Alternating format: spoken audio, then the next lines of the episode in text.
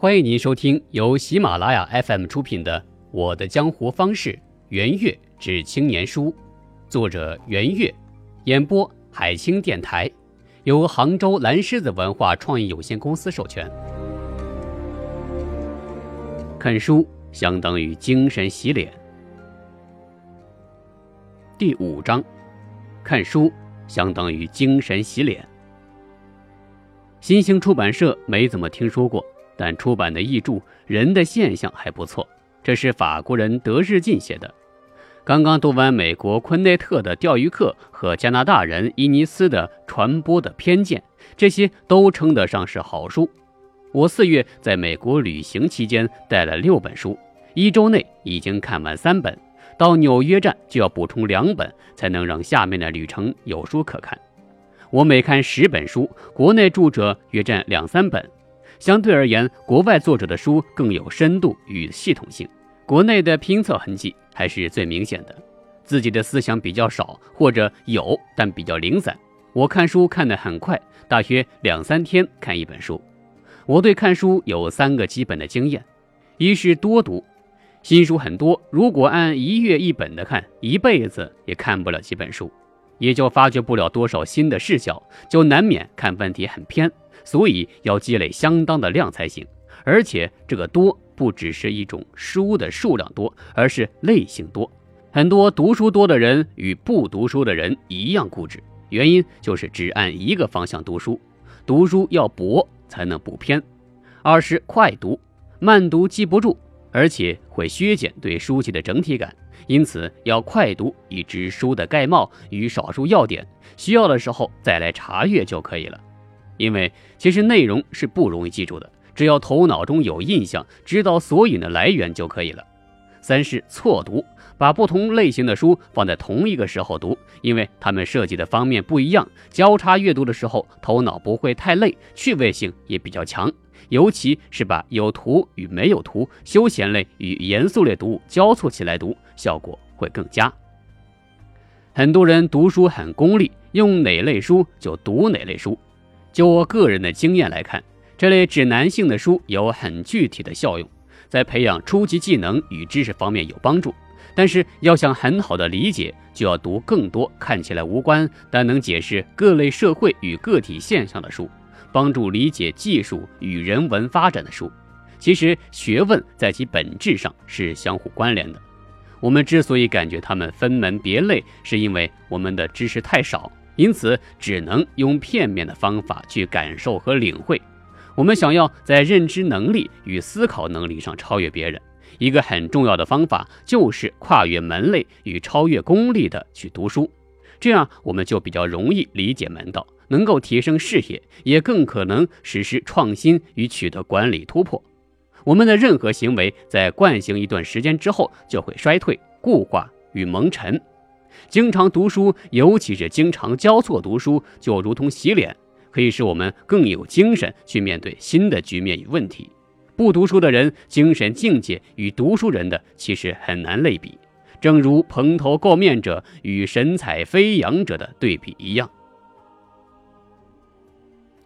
脆弱的偶像，圣经旧约禁止以色列人去崇拜偶像，因为那不仅不是真的上帝。而且还常常是邪恶的化身，对偶像的盲目崇拜会让人们的信念偏离正当的方向，造就愚昧的心理与行为。偶像原本是指神的化身符号，因为一般人不太够格的缘故，所以在很多情况下，崇拜者没有机会亲自对神明真身崇拜，而只好对着代表神明的木头、石头、泥块。做的偶像符号来表示敬意或者央求保佑。说到这里，我就想起来，以前我们老家就有一位经常用泥巴捏各类菩萨人物的老人，一块泥巴一被他捏成菩萨的样子，立刻就可能被人供奉，觉得很神奇。但那个时候的我只会觉得那是一块可笑的泥巴。虽然偶像代表着神灵，而且很多人对偶像的确很恭敬。但是如果单从表面意思来看，就等于说偶像不是个真实的人，而是个木头疙瘩或者其他什么东西做的玩意儿。因此，在我看来，被人奉为偶像，实在不是一件值得骄傲的事情，至少是个错用的比喻。如果真的是神明的偶像，人们是不该质疑神明的正当性与无误性的。崇拜偶像，就是基本上把自己的灵魂交给神明，而放弃自己对理性与情感的选择。对于现实生活中的所谓偶像，我们虽然也有非常热烈或者超常的喜爱之情，但是对于他们的言行举止，其实是有着自己明确甚至严格的要求的。一旦他们达不到这个期望，我们就很容易对他们失望，甚至会嫌弃。所以，我们今天把一些被我们肯定、欣赏、喜欢、推崇的人说成偶像，实际上这只表示我们对他们有比对一般人更多的正面感受，而并不代表真的给予他们神圣的偶像待遇。那些被别人称为偶像的人，千万不要骨头轻到飘飘然。今天有人能大胆地说出某人是自己崇拜的偶像。但是他们很少会说自己是这个偶像的信徒，而只是说自己是某人的粉丝。粉丝者无刃无尽，遇水可软，遇火能浇，绝对比不上通常对神明崇拜的那种坚定信仰。所以，这种崇拜不是真的无条件的信仰，实际上正好相反。一旦你成了某些朋友的偶像，虽然在某些情况下大家可能比较支持你。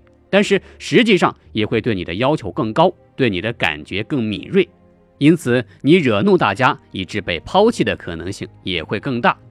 所以做了偶像，你就会知道，从大家喜爱的对象到大家呕吐的对象之间，仅有一步之遥。十年之前，只有少数人会称别人为偶像，而且偶像多为港台明星。超女是偶像现象普及化的一个重要转折点。现在被我们称为偶像的人，除了文体明星，几乎遍及老板、老师、社会公益积极分子，甚至同学中的活跃人士。我自己在最近五六年中，也越来越多的听到有朋友说我是他们的偶像。我非常感谢这些朋友，我宁愿把这看成是对自己的鼓励与警示，而不会沾沾自喜于有人会那么喜欢我，因为同一张嘴巴。可以说出动听的赞美，也可以吐出让你寒心的口水。我愿意与更多被人称赞的朋友一起，踏踏实实的做个普通的进取人，而不是做偶像，更不要说做假的偶像，尤其不能做自以为是别人偶像的偶像。美丽的人要小心了。这个世界上的人可以分为丑而蠢、不蠢而丑、不丑不蠢。蠢而不丑，美而蠢，美而不蠢，六种，其中可能这三种人最多：丑而不蠢，不丑不蠢，美而蠢。那又为什么说美丽的人要小心呢？这不是刻意攻击某些人，而是作为一种描述性的说法提出来的。如果你外形美丽，然后又明白我说的以下这八种情形，那么恭喜你，属于珍惜的美而不蠢型人才。任何的美丽都是短暂的，任何的美丽都很难持久。愚蠢的美丽则寿命更短暂。美丽作为花朵存在，美丽很少是人的奋斗果实，更不适合作为人生的根基。美丽者一向被夸的是外表，而不是头脑，而美丽者往往较不注意充实自己的头脑，所以有些美丽者只剩下外表。既不能供人吃喝，也不能与人交流。美丽因被太多人看重而缺乏忠诚度，被许多人看重的美丽者，忠诚度与被忠诚度都很低，因此而有红颜薄命之说。美丽多属自然资源，如果以此自居，则鲜少有得到社会认可的附加值，正如那些自然资源富饶的地方往往贫穷一样。美丽者多生活在赞美之中，因此见少的自我警惕和约束，鲜少为他人着想，很少妥协，因此美丽者很少富有魅力的个性和人格内涵。美丽者不断强化与放大自己的美丽，人们对他们有了过高的期待，而一旦不美丽，人们更难接受，正如所有高期望者遇到低潮的时候被加倍恶评一样。争相贴近美丽者的社会势力往往更势利，不论结果如何，美丽者所结下的梁子与过节都更为严重，他们更容易随时受到攻击与轻薄。美丽者竞相与其他美丽者为伍，是在与很快将注定替代他自己的竞争对手为伍。其实，在那里既没有更多机会，也不会有更多善意与好评。如果你是一个美丽的人，我大可以说我是酸葡萄心理。不过，我非常诚恳地认为，美而有德，美而有才，不仅可以作为做人们情感上的幻想，更可以为人在德性上宾服与敬仰，在做事做人上，可以比我们这样长相平平的人更有成、更耐久。也就是说，美丽者如果能自持、自立、自奋、自省。则较非美丽者的机会与发展更不可限量，而这也才是我要说的真正本意。您正在收听的是由喜马拉雅 FM 出品的《我的江湖方式·圆月至青年书》，演播海清电台。爱情也是美丽的交易。可能有人看到我这个题目就要骂。这人真不是个东西，做生意做昏头了，什么都是交易，那交易的最多就是肮脏的肉体生意，断然称不上爱情的。以前思想解放有一个很重要的针对对象，就是买卖婚姻，是不是这样的交易论就是为那样可耻的行为做合理化证明呢？社会关系交易论来自一个叫布劳的西方社会学家，他主张。其实，我们交往的社会关系都是一种交换关系，或者是一种交易关系，而且人们还会在交易关系中追求平衡，也就是不希望进行的是不划算的交易。大家知道，交易就是做生意的意思，一手交钱，一手交货，一分价钱一分货，交易追求对称与平衡。你想要名牌吗？你要付出比非名牌更多的钱，你要住五星级宾馆吗？你要付两千块钱，而如家连锁店就只要两百四十块钱，这就是交易的特点。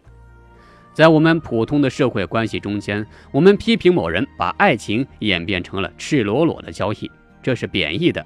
但是爱情也许本来也是交易，不过它有一点是跟一般的商业交易不一样。他不明码标价，没有人说谁要跟我谈恋爱，我这个人值十八万五千块钱。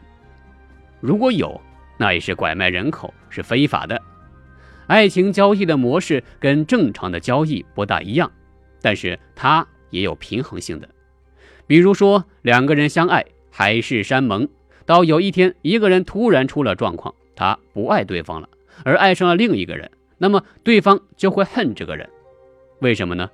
本来是对称的，我爱你，你也爱我。可现在我爱你，却没有得到你的爱，另一个人不平衡了，因此就转化为恨。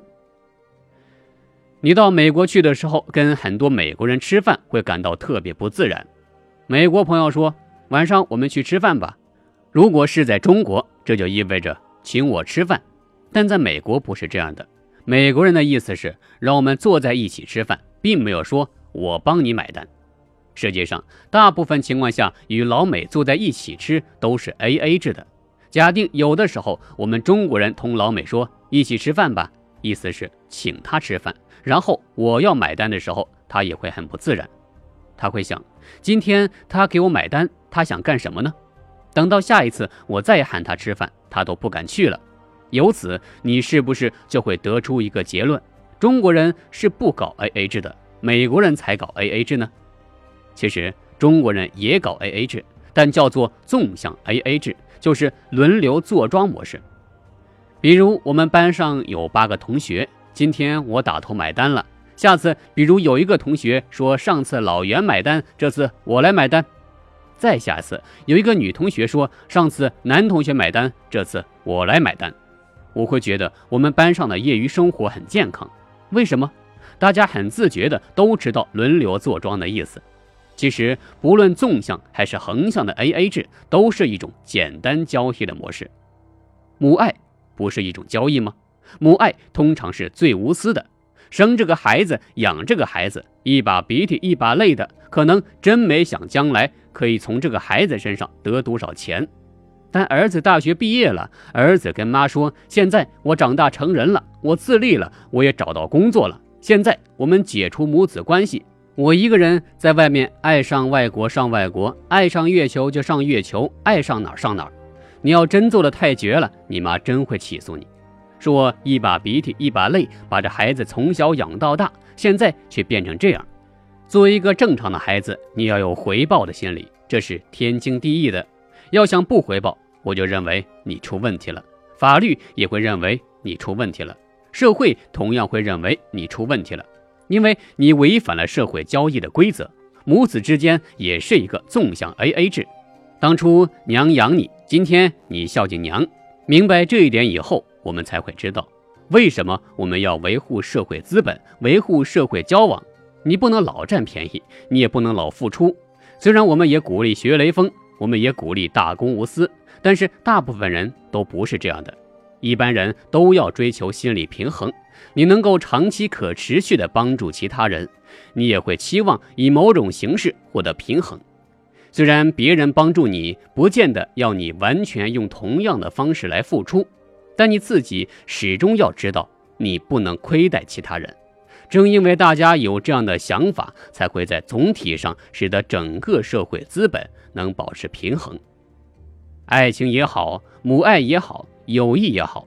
虽然在本质上都是种交易，但却是一种隐性的交易，人们普遍不愿意它被说破。如果你将其说成是交易，很多人都会感到不舒服，感到你不纯洁，认为你太庸俗了。所以，这种社会交易规则与很多社会知识一样，也是一种潜规则。很多时候，你不这么做，人们也会不满意；但是你要就这么说出来，人们也不满意。做得说不得。今天我这样说了，也许又会有人不喜欢。我也不希望大家都喜欢，只希望能当一家之言，思考一下就行了。坚持一股不炒，股市曾经很衰，好在我不炒股票。股市最近很火，但我还是不炒股。到了猫兄狗弟都炒股的时候，我还是坚决不炒。第一，我要承认。那是因为我死心眼儿，其实有活钱就拿去随便炒炒，总能多挣几个钱。但我没兴趣，我对于去弄明白股市的操作原理这件事总是提不起精神。根据我一贯主张的不去做不爱好的事情的信条，所以我不炒。第二，我坚信不要什么钱都去赚，在少数自己能赚的钱上专心致志就很好了，也够自己享受了。不要想通吃天下的钱。房地产火就投房地产，外汇火就投外汇，股市火就投股市。其实人能精一道就已经很不简单，什么钱都想就容易分神，就可能什么也做不好。我觉得我自己不可能做专业股民，所以我就不去做业余股民。第三，我不喜欢现在股市的样子。那些股票公司的业绩不怎么样，很多都是基于行政垄断而得到的市场资源的股票，我对他们从本质上就反感，而他们恰恰是牛股。我对不喜欢的人事物，常常是敬不敬的都远之，更说不上炒了。第四，我自己公司的业绩还可以，稳定的回报也不低于平均的股市收益，所以就更没有那种冒险的动力了。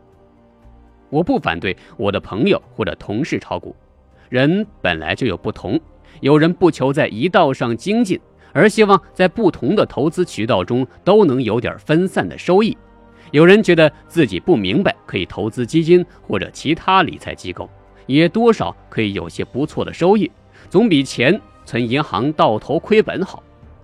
当然，还有人觉得自己业余炒炒股，有点收益还不错。我曾有一个朋友专门炒别人不炒的垃圾股，也就是买来压箱底做长线，结果收益也很好。所以我对炒股的朋友还是要真诚的恭喜他们发财。至于我自己，挣点公司的钱花花就可以了。闲下来的时候看看书、写写东西、旅行观赏，不炒股炒汇，这也算是一种人生选择吧。说完这些，我还是例行说一句：股市有风险，入市需谨慎。但是，纵然大盘连续走到八千点，纵然大家对手头的活都三心二意，而只想玩股票，我还是一如既往的不炒。等大家从股市上凯旋或者铩羽而归的时候，大家。再到我这不炒股的怪人这边来坐坐吧，炒不炒股纯属个人喜好，完全没有是非之论。听众朋友，本集播讲完毕，感谢您的收听。